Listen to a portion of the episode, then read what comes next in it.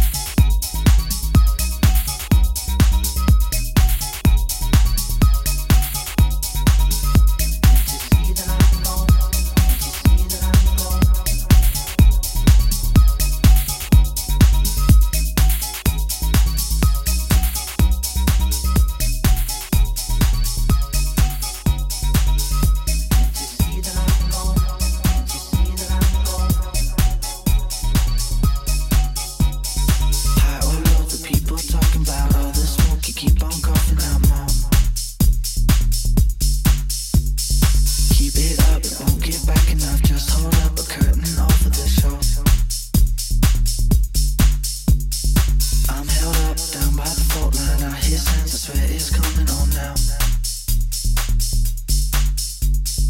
Take my hand, in the ocean, I swear that we'll keep on floating along.